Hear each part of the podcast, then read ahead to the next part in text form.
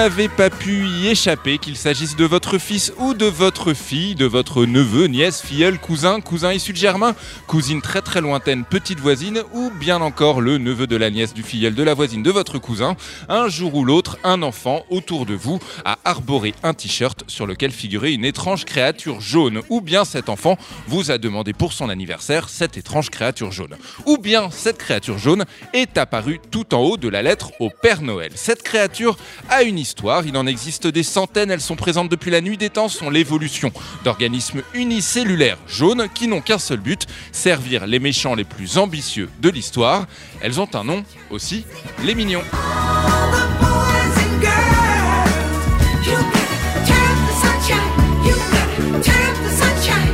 Bonjour à toutes et à tous et bienvenue dans le Breakfast Ciné Club épisode 4. Chaque mois, un film posant une question et une question créant un débat. Aujourd'hui, à l'occasion de la sortie en salle des Mignons 2, il était une fois Grou. Posons-nous la question pourquoi les mignons sont-ils si mignons? Il est très exactement 7h et 6 minutes. Il vous reste donc 8h 54 minutes pour méditer sur vos fautes. Pas de questions? C'est la fin du cinéma. Non, mais je crois que le cinéma existera toujours.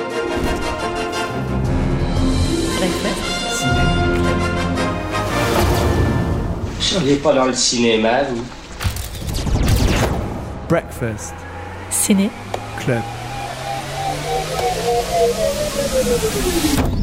Breakfast Ciné Club. Les simis, les les simis,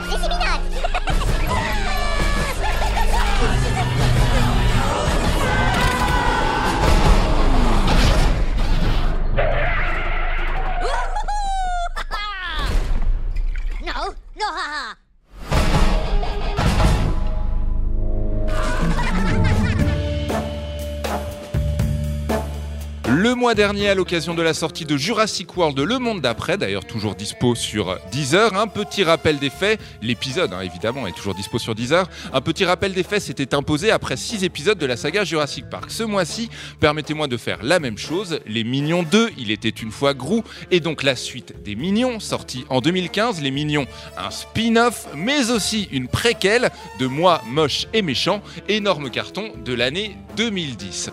Que nous raconte donc cette saga pour l'heure riche de 5 films. L'histoire de Grou, un super méchant qui s'entoure donc des mignons, petite créature jaune adorable, bordélique mais attachante, des personnages au look et à la voix très identifiables, devenus tellement populaires qu'ils sont donc aujourd'hui les stars de leurs propres films, des films produits par Illumination Entertainment mais réalisés par le studio français MacGuff, un succès qui ne se dément pas, mais dès lors comment justement l'expliquer, comment l'analyser, pourquoi les mignons sont-ils aussi mignons et au travers des mignons, est-ce une leçon de design, peut-être même d'écriture À mes côtés, pour répondre à tout cela dans ce quatrième Breakfast Ciné Club, Céline Staskiewicz et Alexandre Matisse. C'est parti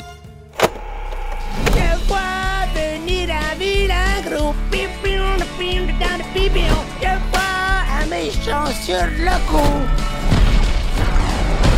C'est un vilain gros qui sort. Vous roulez avec quoi? Moi, j'ai un jet vélo.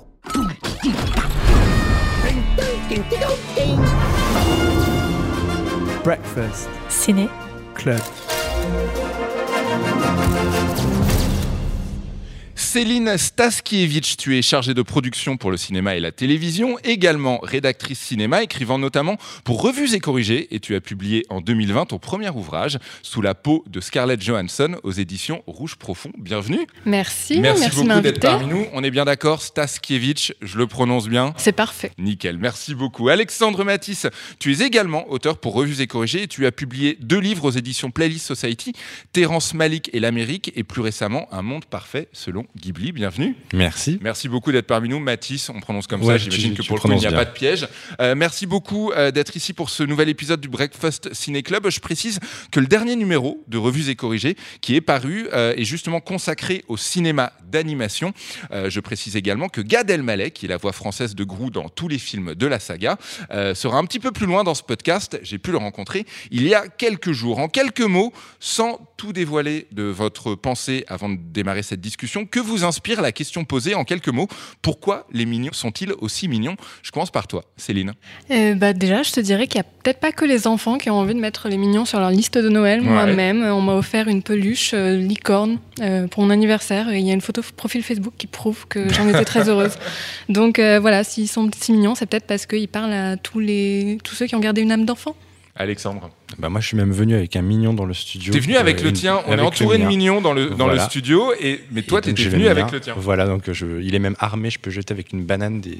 En Non, cas de mauvaise enfin, voilà. question. en cas de mauvaise question. Bah oui, parce que euh, ils sont rentrés très vite dans, dans la pop culture parce qu'on les reconnaît tout de suite et que euh, bah ils sont euh, tout jaunes, tout ronds comme ça. On a envie de leur tirer les joues et c'est un peu le but d'ailleurs. Ils sont très cartoon, donc euh, voilà, c'est ça les mignons. On veut leur tirer les joues.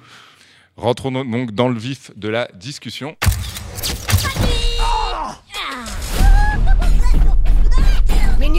Il y a plein d'autres méchants dans le monde. Mais moi, je vais être un super méchant. Alors j'aimerais qu'on commence par parler de ce qui saute aux yeux euh, en premier. En plus, on l'a dit, on est entouré de mignons, donc on peut vraiment les analyser dans le détail. Euh, le look, le design euh, des mignons, mais également par la suite leur personnalité. Ils sont jaunes, ils ont donc les yeux globuleux, ils sont petits, ils sont courts sur pattes. Ils se ressemblent tous, mais ils ont également une vraie euh, spécificité, euh, et certains même des prénoms. Ils sont gaffeurs aussi. Alors commençons par le look. Est-ce que selon vous, euh, pour expliquer justement le succès des mignons et euh, leur attrait pour les petits comme pour les grands, est-ce que le look joue une grande part? Je commence par toi, Céline Staskiewicz. Oui, je pense totalement que ça en fait partie. En tout cas, quand on entend Pierre Coffin parler de un peu la genèse des mignons, il disait qu'à la base, il imaginait des ogres un peu à la manière de Seigneur des Anneaux. Et euh, pour des raisons techniques, ça s'est pas fait parce que c'est très difficile d'animer des formes euh, humaines. Et du coup, euh, Éric Guillon, qui est le directeur artistique de l'ensemble de la saga, il me semble, a imaginé ces tout petits êtres, euh, tout jaunes, tout mignons, tout ronds, comme disait Alexandre. Et, euh, et je pense que c'est parfait comme contrepoint comique un peu de Grou, qui est cette figure très allongée qui ressemble un peu à, à, euh, j'imagine, Bella Lugosi ou le- l'oncle bizarre Ouais, une, dans. une- une figure un petit peu terrifiante, grand, habillé de noir, le teint pâle. C'est ça, et qui est attachant, mais euh, pas très mignon, contrairement, euh, contrairement à ses acolytes. Alexandre Matisse. Oui, ils sont, ils sont d'autant plus mignons que euh, qu'ils ont leur personnalité, comme tu le disais Mhm. juste avant. Donc euh, même s'ils sont pleins et ils font tous des gaffes, euh, certains on les reconnaît. Il y en a, il y en a certains. Il y en a un qui a qu'un œil dans le nouveau. Il y en a un qui a son appareil dentaire qui est un petit peu plus rond que les autres. Donc c'était d'ailleurs un défi dans l'animation et dans et dans les enjeux même de scénario. Et bah du coup, il est d'autant plus attachant. Et puis leur petite salopette quand même. On parle Oui. de leur petite salopette. et dans le nouveau, attention, parce que ça, ça peut donner envie de voir le film. On voit leurs fesses. À, deux moments. On voit les petites fesses des mignons, donc. Est-ce que euh, le fait que ce soit un, style qui puisse fonctionner dans le monde entier, c'est-à-dire qu'ils n'ont pas de visage forcément identifiable qui colle à un pays ou à une origine, enfin on peut imaginer que du coup ils seront populaires en France euh, comme au Japon, comme en Amérique. Est-ce que euh, pour vous c'est l'une des raisons du succès? Céline Ouais, je pense qu'ils ont un peu un look euh, multiculturel. C'est peut-être dû à la production justement qui est un peu internationale. Est Il y a un- multiculturel ouais, c'est ça. ouais, ouais. Il y a une sorte de. on- euh, Alexandre parlait de la salopette qui fait un peu penser au Working Man. On a la couleur jaune qui est assez, qui fait penser soit aux Simpsons, soit à Bob l'éponge. Mhm. Il y a les grands yeux qui font un peu penser à l'animation japonaise. Donc un- on a un peu un look comme ça qui est très, euh, qui est très Un reconnaissable. pot, C'est- en gros d'influence. Exactement, et en plus qui est facilement dessinable et euh, reproduisible. Donc je pense que ça, ça participe aussi à leur succès.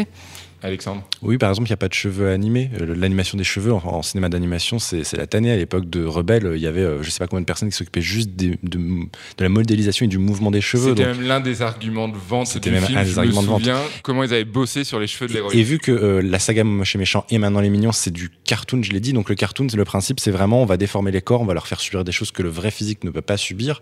Donc l'animation permet ça évidemment. Euh, c'est du chewing gum de temps à, à des moments.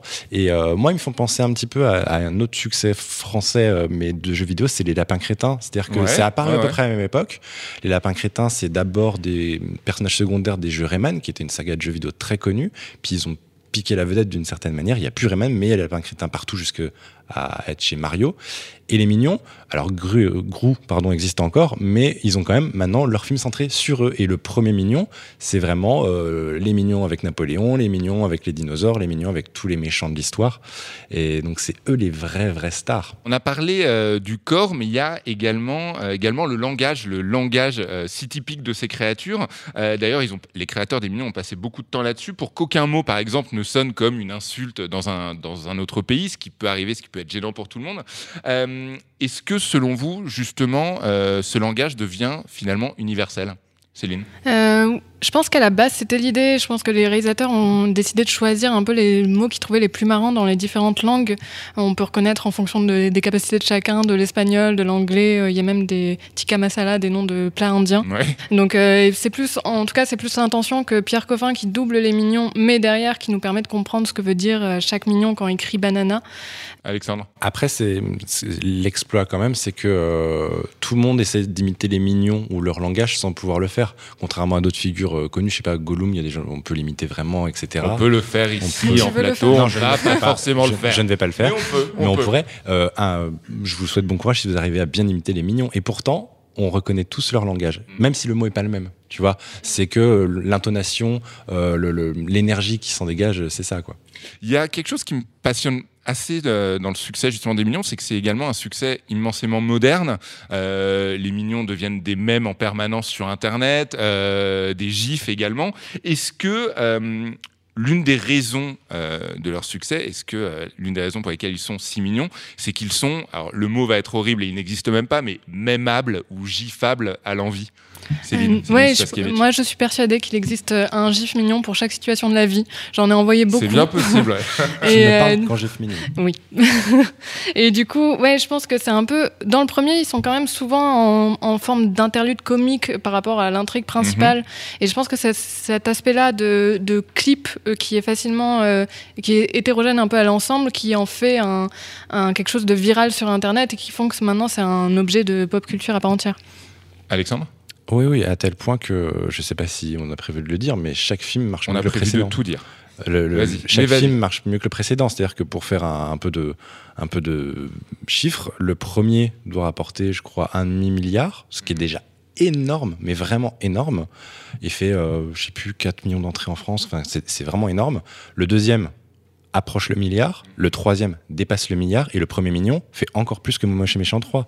Et c'est des euh, 5 millions ou 6 millions d'entrées en France sur les derniers immense, films. Ouais, ouais. C'est, enfin, euh, par exemple, je, je sais pas, euh, un certains Pixar font des 3-4 millions, donc on est au-dessus de la plupart des Pixar depuis euh, 15 ans. Je trouve ça intéressant que tu parles de Pixar parce que pour moi, l'un des, l'une des raisons, en tout cas, du, du succès des Mignons, c'est aussi parce que ils prennent le contre-pied, euh, le contre-pied de, de Pixar. Par exemple, Pixar, c'est une forme de réalisme avec à chaque fois une représentation toujours un petit peu plus expressionniste, permettez-moi euh, l'emploi du mot, euh, de l'enfance. Est-ce que, euh, est-ce que, selon vous, d'ailleurs, c'est l'une des raisons du succès, c'est qu'ils prennent le contre-pied. Est-ce que pour vous, c'est une bonne idée de prendre le contre-pied? J'inverse les rôles, Alexandre Matisse. Là, on va rester sur des histoires de business, mais on parle quand même de marché dans le cinéma. hein, Mhm, voilà. sûr, et, euh, et il faut trouver un espace, il faut exister.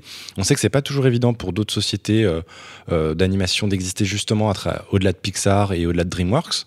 Et là, ce, dont vous parlez d'ailleurs très bien dans le dernier numéro de Revues et Corrigées. Je me permets de, de le rappeler. Merci. Oui, oui, oui. Non, mais c'est ça, c'est que euh, quelques figures tutélaires sont là et arriver à devenir une figure tutélaire sur un studio.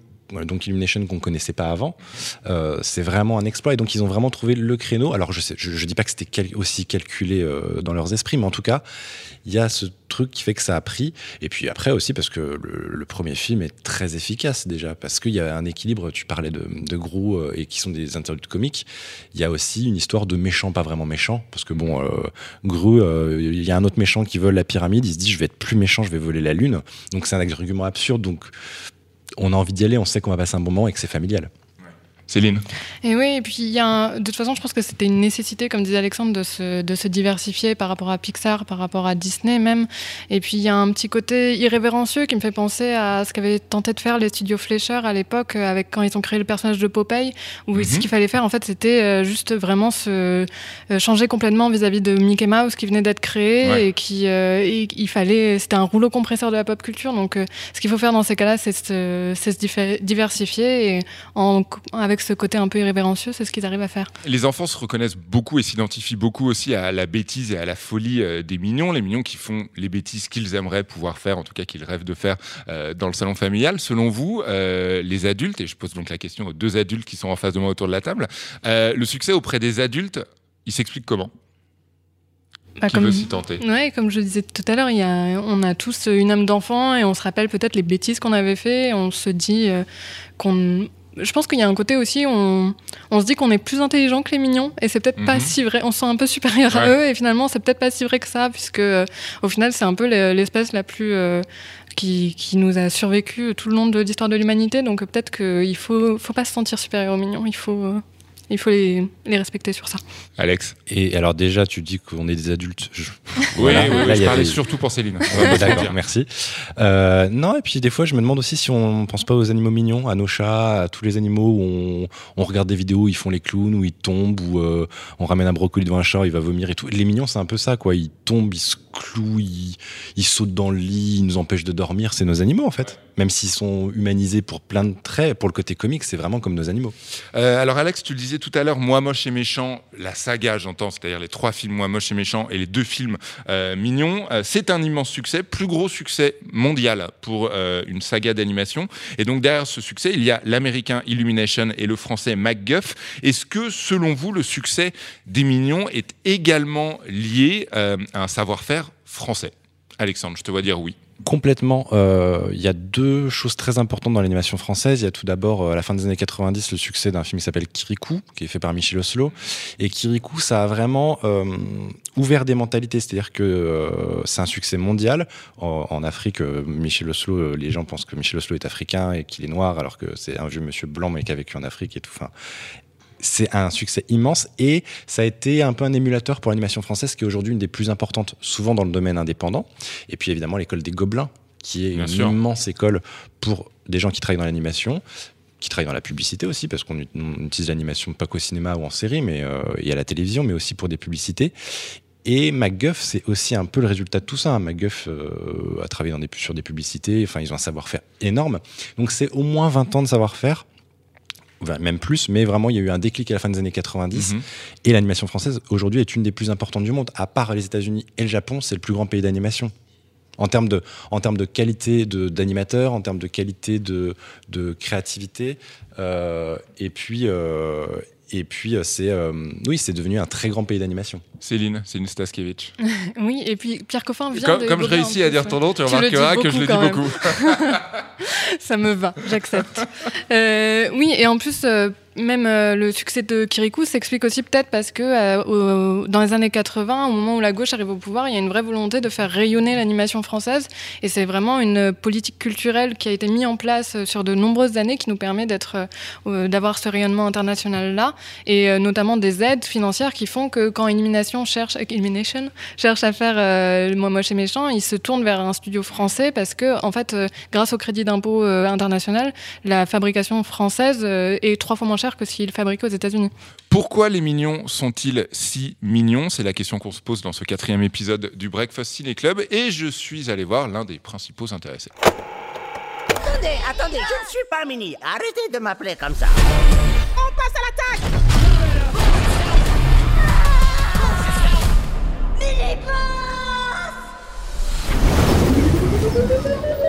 Breakfast Ciné. Club.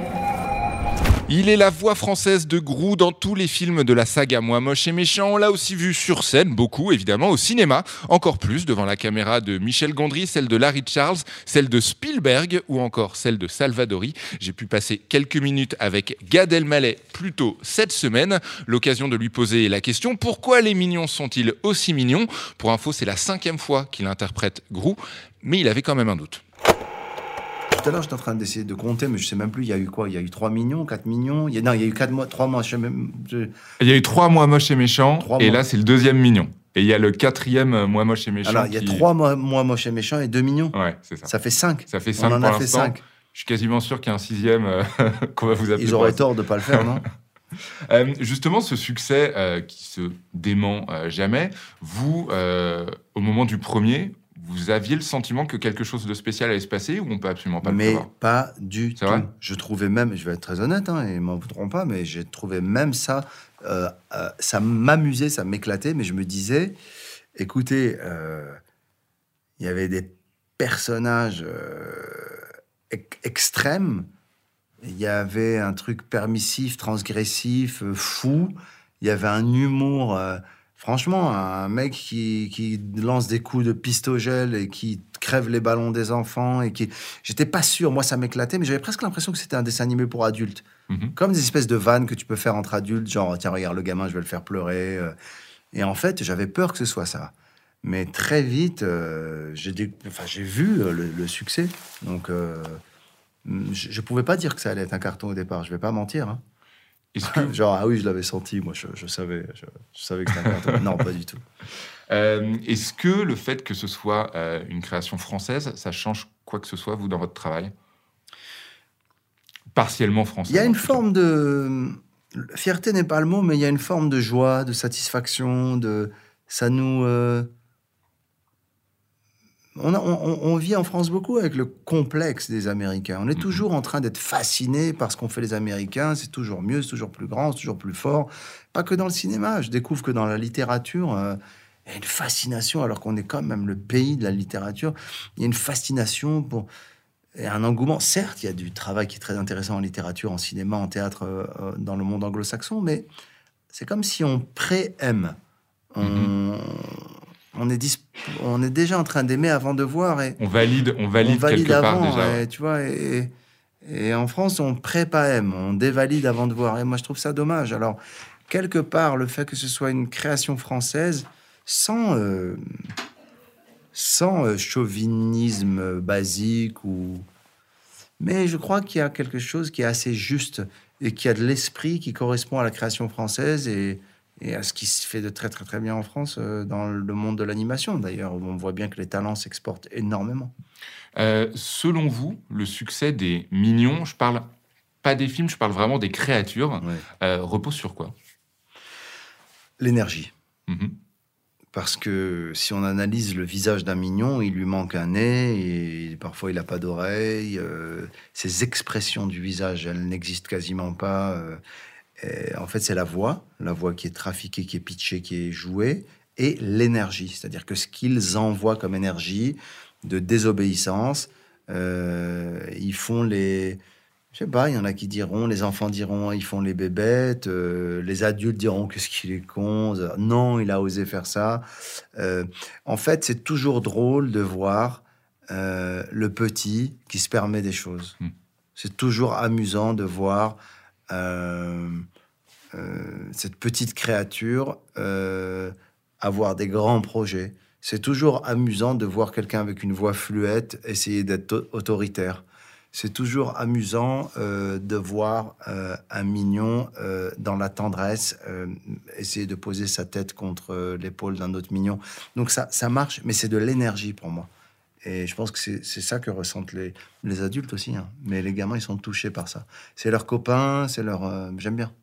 Compte tenu du succès euh, de tous ces films, il y a en effet des adultes, mais aussi des enfants qui grandissent avec cette saga, euh, donc pour lesquels, pour l'éternité, votre voix les, accompa- les accompagnera et votre voix sera un souvenir. Est-ce que vous vous posez la question, justement, que ce soit au travers de ces films ou au travers de tous vos projets, est-ce que vous posez la question de savoir ce qui restera des souvenirs que vous laisserez Wow. plus tard? Très sincèrement, je me suis pas trop posé la question. Euh, mais je vais me la poser sérieusement. Euh, Parce que éternellement, il y a forcément des enfants pour qui, dans 30 ans, votre voix sera celle de euh, celle qui les ont accompagnés dans ces films. J'ai jamais pensé à ça, mais ça me donne une idée. Je me dis, ce serait pas mal de, de créer un sketch où le mec. euh, ce serait pas mal de- de- d'en parler, en fait, sur scène. De- C'est pas mal de faire une mise en abîme du truc, de, du gars qui fait la voix d'un dessin animé. D'ailleurs, j'avais commencé un jour à en parler parce qu'il s'est passé un truc assez étonnant. Ça rejoint un peu ce que tu dis. Moi, les enfants de 5 ans, Mm. c'est normal, ils me connaissent pas. Ils, bah, ils étaient pas absolument, ils étaient pas nés quand je, voilà, quand moi je faisais mes spectacles. Et puis euh, aujourd'hui, euh, un enfant de 5 ans, il voit pas forcément les humoristes ou alors les très jeunes. Et donc forcément, les gamins de 5 ans, 6 ans, 7 ans, parfois je suis en vacances et ils sont avec les parents, les parents me reconnaissent. Et les grands enfants entre 15 et euh, voilà, ils me connaissent, mais les petits me connaissent pas. Et le seul repère qu'ils ont, les parents, pour leur dire qui je suis, c'est Grou. Ouais. Sauf que le gamin, il veut la preuve. Il suffit pas de lui dire Ah, tiens, regarde, c'est euh, Grou. Et le gamin, il fait non, c'est pas Grou. Et moi, je fais Oui, c'est Grou, apportez-moi des robots cookies, professeur Nefario. Le gamin, il me fait Ouah. Et j'ai un souvenir d'un enfant ah, qui m'a pourri mes vacances. Tous les jours, il voulait que je lui fasse gros au bord de la piscine. Moi, j'en pouvais plus. Et il voulait que je lui parle en gros avec ses parents. Viens, on va se baigner à la piscine. Oh, il fait chaud aujourd'hui, Norman. Breakfast Ciné. Club. Gad dans ce quatrième épisode de Breakfast Ciné Club, donc la voix française de Grou. Il y a deux choses euh, sur lesquelles j'aimerais vous faire réagir. La première, c'est sur euh, ce sentiment d'infériorité, c'est pas le terme qu'il a employé, mais euh, par rapport au savoir-faire français. T'en parlais, Alexandre, juste avant qu'on écoute Gad Elmaleh parler. euh, la France est le troisième pays d'animation au monde. Est-ce que malgré tout euh, et malgré le succès des Mignons, en tout cas, est-ce que le succès des Mignons change ça Euh, Il y a toujours cette idée que on est moins fort que les Américains. Idée non prouvée, non justifiée, mais est-ce que, euh, selon toi, ça traîne encore? En cinéma de manière générale, on, a toujours cette idée-là. On, le, dit aussi pour les films d'action, pour plein d'autres cinémas. On pense qu'on fait que des films de, de gens dans des appartements, alors que pas du tout. Donc je sais pas, ça a fait changer la mentalité. Après, à quel point le grand public est au courant que c'est du cinéma Ouais. en partie français en tout cas, ça je ne sais pas. Mais toujours est-il que euh, je refais le parallèle avec les lapins crétins, c'est un autre succès, euh, c'est à peu près le même type de personnes hein, qui bossent dessus, des animateurs, euh, c'est des succès français, oui. Mhm. et, et on n'a pas du tout à rougir de ce que font les Américains, qui parfois nous pondent des choses absolument horribles en plus. Une autre chose sur laquelle insistait Gad Elmaleh, c'est sur l'humour corrosif. C'est vrai que dans Moi moche et méchant, il y a aussi, il y a aussi le côté, le côté méchant. Céline, pour toi, est-ce que justement c'est aussi l'une des raisons du succès et l'une des raisons pour lesquelles on les trouve si mignons, c'est parce que, bah, peut-être que paradoxalement, ils le sont pas tant que ça et on aime bien, on aime bien aimer les bad guys entre guillemets? Oui, mais les bad guys avec, comme il disait, beaucoup d'émotions, beaucoup de beaucoup d'attachement au final. Donc, euh, euh, je pense qu'il y a un côté où l'humour un peu régressif fonctionne super bien, autant sur les adultes que sur les enfants, et notamment les enfants parce qu'ils ont un peu l'habitude qu'on leur serve des, des héros un peu euh, bien pensants et un peu euh, un peu fades au final. Donc là, c'est sûr que le- le- les personnages des mignons changent de ce qu'on peut leur proposer d'habitude. Le combat plus équitable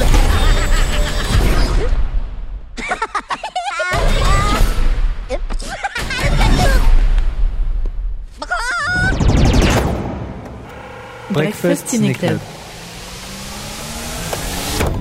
On arrive tranquillement à la fin euh, de ce quatrième épisode du Breakfast Ciné Club. Alors pour résumer en quelques mots, juste avant de se quitter, pourquoi les mignons sont-ils si mignons? Je me tourne tout d'abord vers Céline Staskiewicz. Eh bien, Céline Staskiewicz te répondra que euh, je pense qu'ils sont mignons un peu grâce à ce décalage, comme tu disais, ils sont, euh, ils sont méchants mais en même temps très attachants, ils sont un peu bêtes mais en même temps assez intelligents pour survivre vis-à-vis d'un dinosaure par exemple. Et puis ils sont un peu moches mais en fait euh, très, très mignons. Tout le monde a envie d'avoir une peluche euh, mignon chez, chez soi. Ils sont un peu de tout ça, mais jamais totalement. Exactement, c'est ce qui les rend mignons. Pourquoi les mignons sont-ils aussi mignons Alexandre Matisse. Parce qu'on se sent autorisé à faire des bêtises avec eux, qu'on imagine qu'on les fait et que pour autant ils font partie un peu de la famille parce que c'est aussi des sagas familiales où on se crée une famille où Grou ça devient leur papa, c'est vraiment euh, une saga familiale et en même temps on peut aller faire des bêtises. Exactement. Merci beaucoup. Merci à vous deux d'être venus euh, dans ce podcast. Je le rappelle, Céline Staskiewicz, j'aurais pu dire Céline juste pour euh, euh, sur ce coup-là. Tu es donc chargée de production pour le cinéma et la télévision. Tu écris pour Revues et Corrigées et tu as publié en 2020 Sous la peau de Scarlett Johansson aux éditions Rouge Profond. Et Alexandre Matisse, tu es également auteur pour Revues et Corrigées et tu as publié deux livres aux éditions Playlist Society, dont un consacré à Ghibli, un monde parfait selon Ghibli, et le dernier numéro de Revues et Corrigées est justement consacré au cinéma d'animation. Merci à vous deux d'être venus nous voir. Vélo, sur Stuart Smith, les capitaines. Coca-Cola. Pa, pa,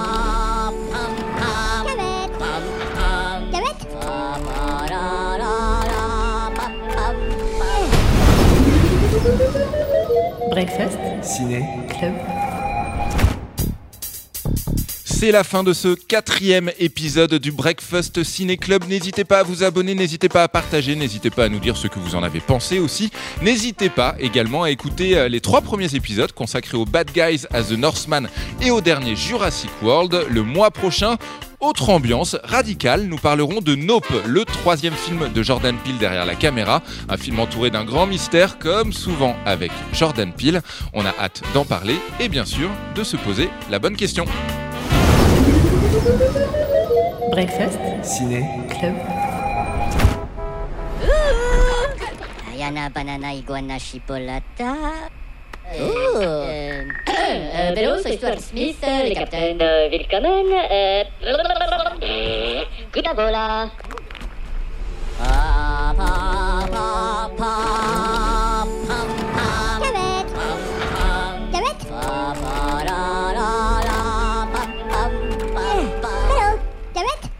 je veux bien, oui. Euh, Cavette. Cavette. Euh, Ok, vamos.